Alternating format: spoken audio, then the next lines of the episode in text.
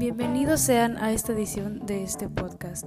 Hoy discutiremos las herramientas usadas en las clases virtuales, cómo funcionan y cómo éstas han afectado a la manera de enseñar en línea. Comencemos.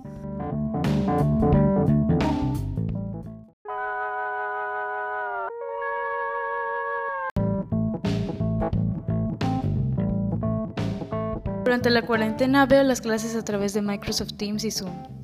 Teams tiene más tiempo de transmisión y mucha más seguridad que Zoom, aunque a veces los links que se envían para unirse a las reuniones fallan. Zoom es más fácil para eventos que involucran a varias personas, como webinars o conferencias, aunque para tener sesiones de más de una hora se necesita pagar una suscripción. Para hacer mis tareas uso páginas web como Canva o Krita. Krita es una aplicación de animación y me ayuda más a diseñar los elementos que van a ir en el documento que luego editaré y refinaré en Canva, que es una página de diseño gráfico. Me gusta Canva porque tiene más libertad para diseñar y más elementos gratis que otras páginas, además de que su interfaz es fácil de usar.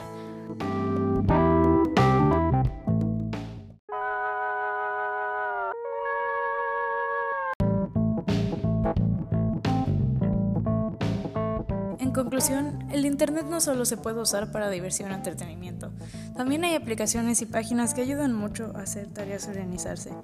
Lo mejor que puedes hacer es buscar páginas con las que te sientas cómodo y entiendas bien para optimizar tus trabajos y hacerlos más rápidos y mejores. Con esto vamos a terminar. Gracias por sintonizar mi podcast.